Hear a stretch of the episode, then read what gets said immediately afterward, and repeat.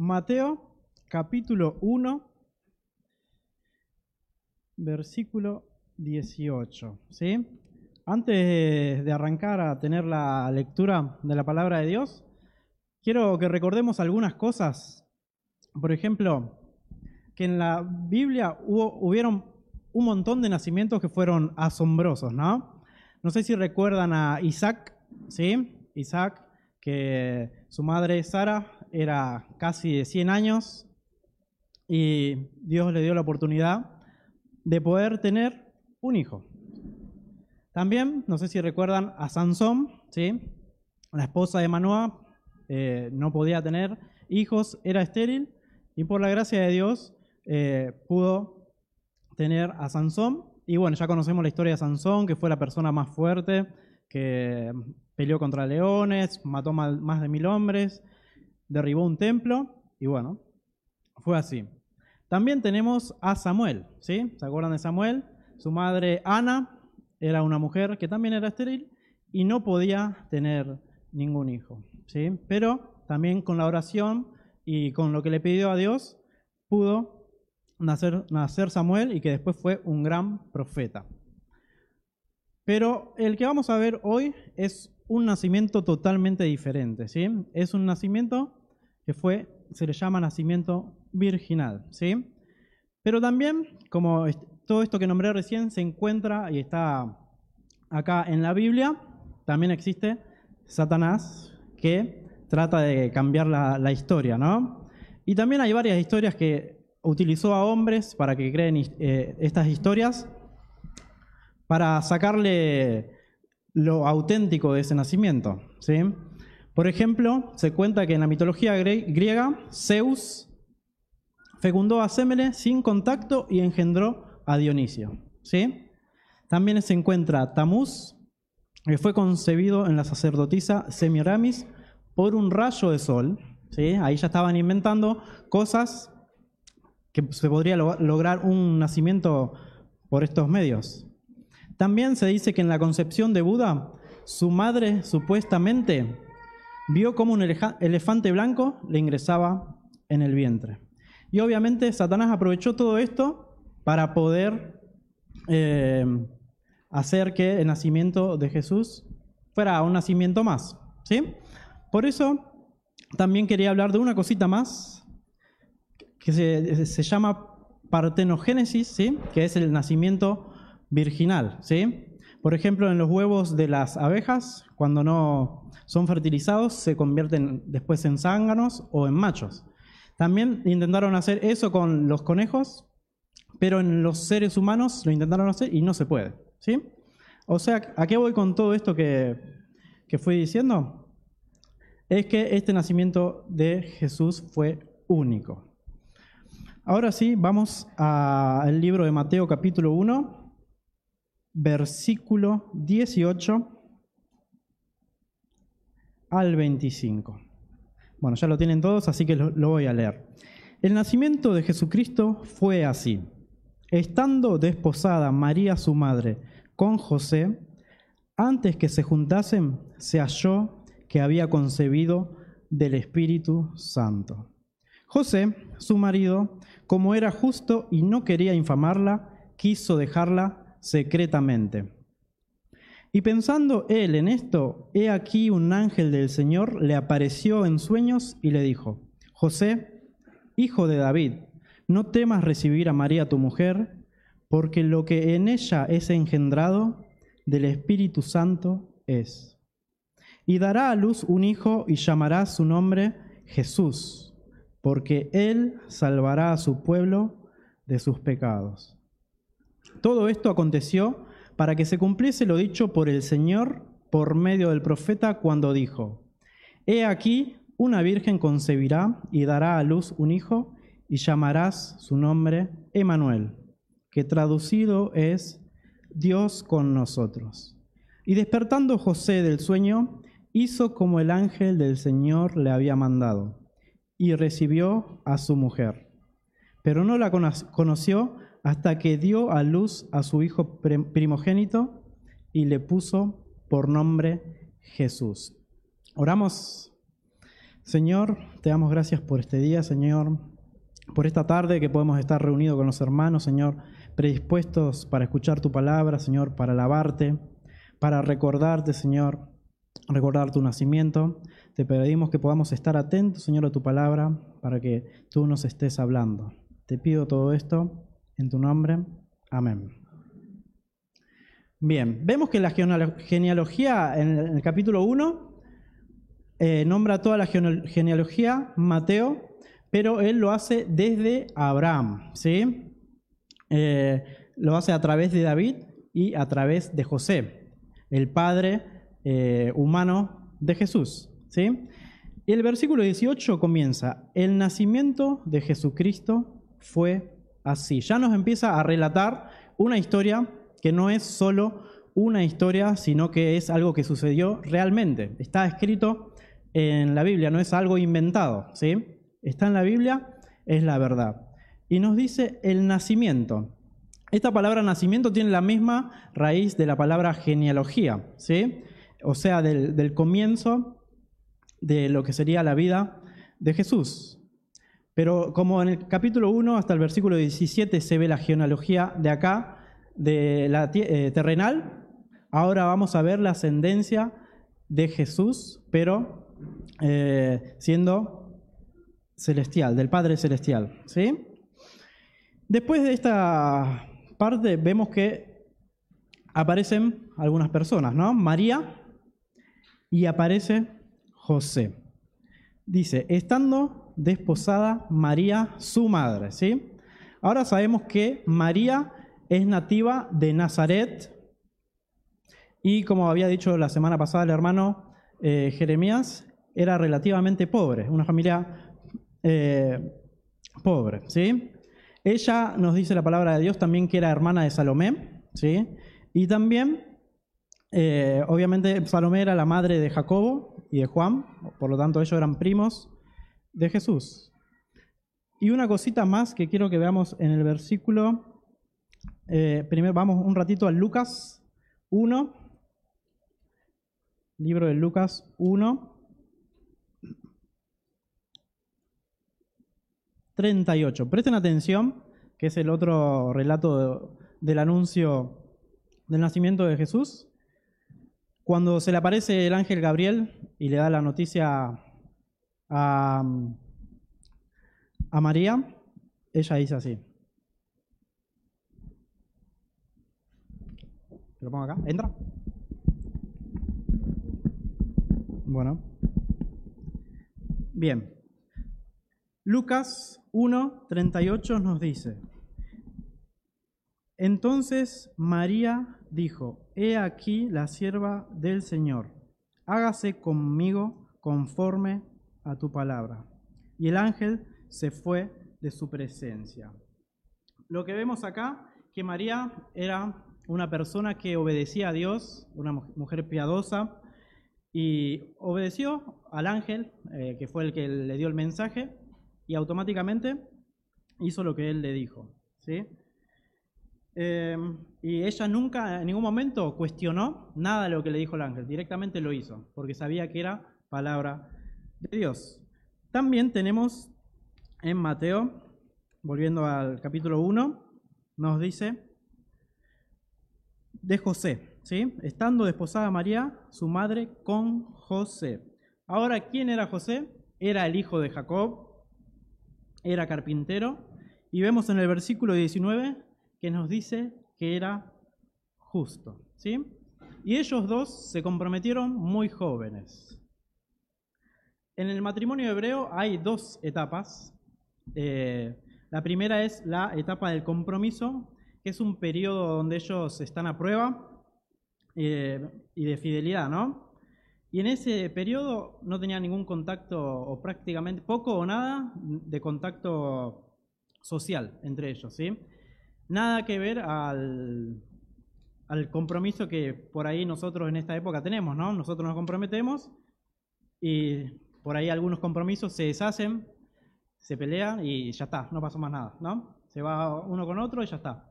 Pero acá no. Acá no era tan fácil. Habían otras leyes y era, no era fácil dejarse en ese compromiso. O sea, a continuación nos dice, antes que se juntasen, obviamente ellos no habían estado juntos, eh, digamos, sexualmente, y sabemos que Dios ve a la, la pureza sexual como algo muy bueno, ¿no? Más que nada cuando uno, siendo eh, soltero, tiene una gran abstinencia sexual, pero también cuando está fuera del matrimonio, eh, tiene esa fidelidad dentro del matrimonio. ¿sí? Entonces, después de pasar esa etapa del compromiso, recién ahí venía la celebración de la boda. Pero acá nos dice la palabra de Dios que estaban comprometidos María y José. Y después nos dice al final del versículo 18, se halló que había concebido del Espíritu Santo. Algo que jamás había pasado. ¿No? Por eso, versículo 19 ya nos dice, José, su marido. ¿Sí? Eh, pero antes de pasar ahí, quiero que leamos Gálatas 4.4. ¿Sí? Que Gálatas 4.4 nos dice así. Pero cuando vino el cumplimiento del tiempo, Dios envió a su Hijo, nacido de mujer y nacido bajo la ley. No hay ningún padre humano eh, acá en este versículo. Obviamente Jesús lo tuvo para poder eh, estar en esta tierra, ¿no? Ahora sí, continuando el versículo 19, José, su marido. Recordemos que nos dice que ya es su marido porque ya estaban comprometidos y nos dice, él era justo, pero ahora él tenía un problema. Pongámonos un ratito en esa situación. José se entera que su esposa está embarazada y él, estando comprometido, no había estado con ella. Ah, debió haber sido algo difícil, ¿no? Em, entonces, como nos dice que él era justo, él era una persona recta, pensó en un momento en que no debía continuar con ese, con ese matrimonio. ¿Por qué? Porque obviamente la gente tarde o temprano se iba a dar cuenta estaban comprometidos, que habían cometido adulterio, pero no pasó eso. Eh, pero a continuación nos dice, y no quería infamarla, ¿sí? No quería avergonzarla, no quería darle mala fama, ¿sí? Eh, entonces, Recordemos en Deuteronomio, Deuteronomio buscamos capítulo 22. Bien, Deuteronomio capítulo 22.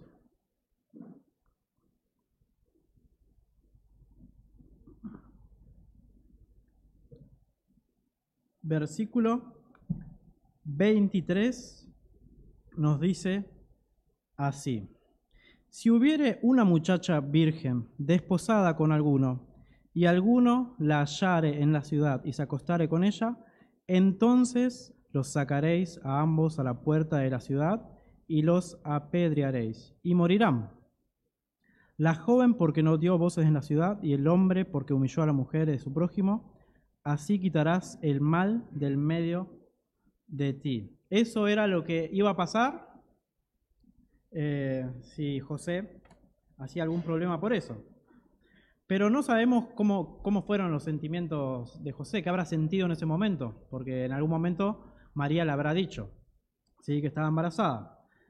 Eh, no sabemos si se enojó, si sintió amargura, eh, pero lo que sí sabemos es que él estaría avergonzado y por eso no iba a continuar haciendo eso. ¿sí?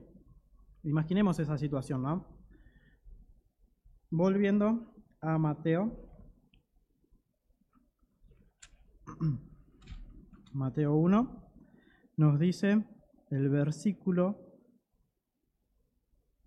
19, y no quería infamarla, ya vimos esa parte, quiso dejarla secretamente. Y esa palabra dejarla era prácticamente divorciarse, ¿sí? Y él lo quería hacer de manera secreta, como para que no, no pase nada y proteger la vida tanto de él como de María. ¿Sí? Pero a continuación, en el versículo 20, viene un ángel y le va a dar esa tranquilidad que él necesitaba. ¿sí?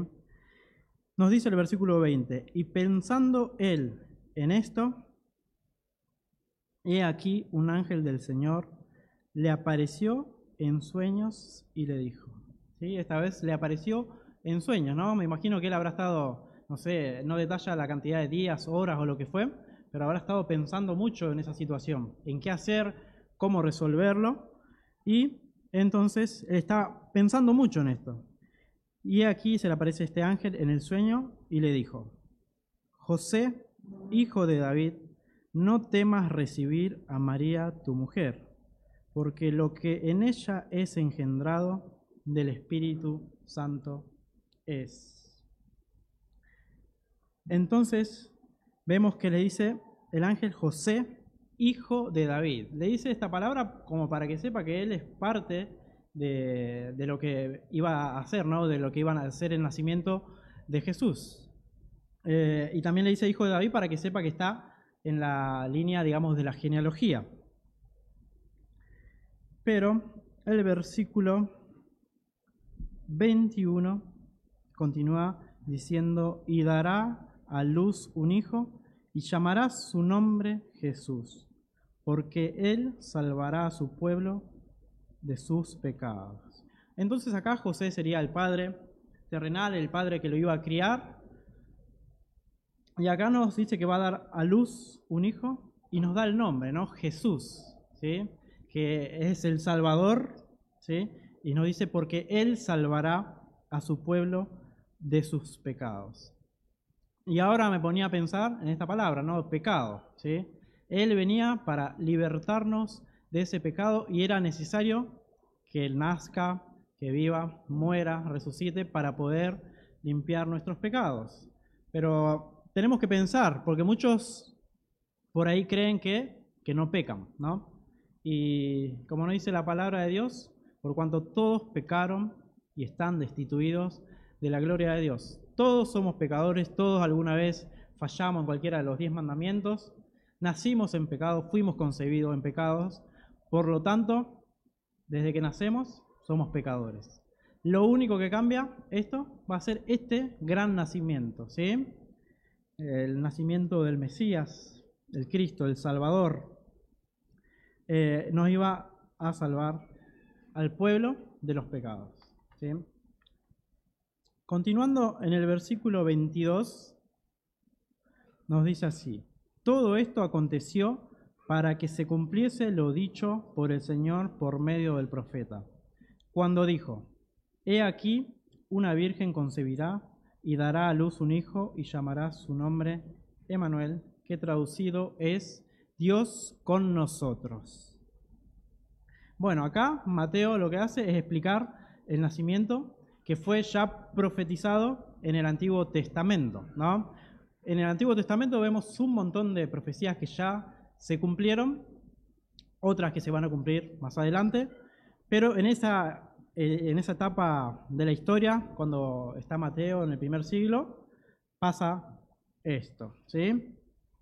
Y es impresionante ver cómo en tantos años anteriores que hicieron las profecías, pasaron muchos siglos y al final se cumple lo que dice la palabra. Y es bueno saber que todo lo que está en la palabra se cumple. Todas las profecías que están acá se cumplen y se van a cumplir. También toda la escritura, cuando nosotros leemos, la estudiamos y todas las promesas que tiene, todo se cumple. Así que tenemos que tener esa alegría de que todo lo que está en la Biblia se puede cumplir y también nosotros podemos ser parte de eso poniendo en práctica lo que dice la palabra de Dios. Pero a mí me llamaba mucho la atención eso, pasa tanto tiempo y se cumple lo que dice la palabra. Vamos a Isaías 7, que es donde está el versículo 23, digamos. Isaías capítulo 7, versículo 14. Ahí lo tienen.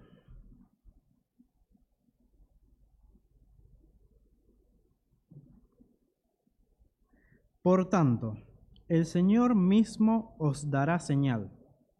He aquí que la Virgen concebirá y dará a luz un hijo y llamará su nombre Emanuel. Esta es la profecía que ahora nuevamente lo está nombrando Mateo. Y vemos que dice, he aquí una virgen. Obviamente esta virgen es María, ¿sí? Concebirá y dará a luz un hijo, ¿sí? Esta virgen, que es María, eh, va a dar a luz a este hijo y le va a poner el nombre que estaba escrito, ¿no? Emanuel. A mí me encanta ese nombre, Emanuel. Es por eso que también le pusimos el segundo nombre de Samuel. Pero es tan lindo el significado. Dios con nosotros. Y esa palabra que tiene el nombre Emanuel, que, significa Dios con nosotros, es más como un título, ¿sí? Es un título que se le daba a él, que, que, usaba. No es tanto como para usarlo como nombre propio, porque el nombre propio, propio que más utilizó eh, fue Jesús. Y Jesús, eh, eh, en su, digamos, en su encarnación, Jesús fue el Dios que estaba con nosotros, ¿sí?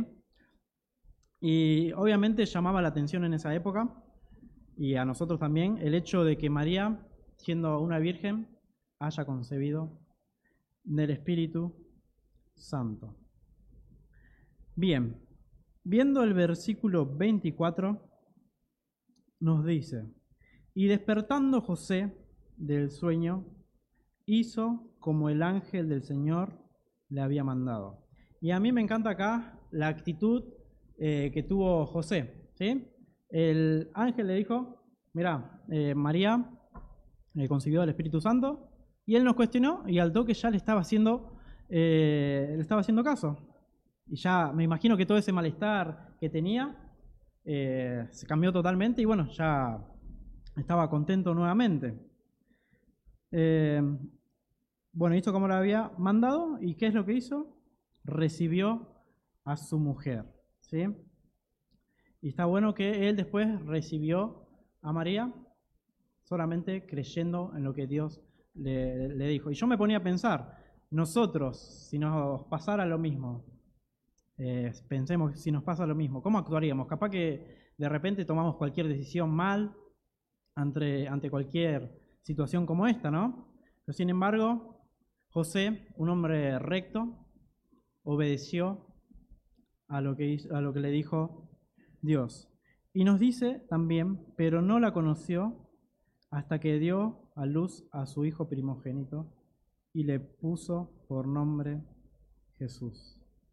Obviamente que no la conoció, quiere decir que hasta que después que nació Jesús, recién ahí tuvieron la ceremonia de bodas y bueno, ya empezaron a convivir. Pero a mí me encantó todo este, este, pequeño estudio, saber el poder que tiene Dios en poder eh, hacer que conciba María, que nazca el Mesías. Así que en el día de hoy, en esta tarde, te quiero invitar a creer, que puedas creer que Jesús, sí, nació de una virgen, a creer que es el único mediador que puede devolvernos la comunión con, con Dios. Es el único que puede limpiar tus pecados. Y también que podamos pensar en que imitemos a José, ¿no? En la actitud que tuvo, que lo podamos copiar, porque él obedeció a Dios. Oramos.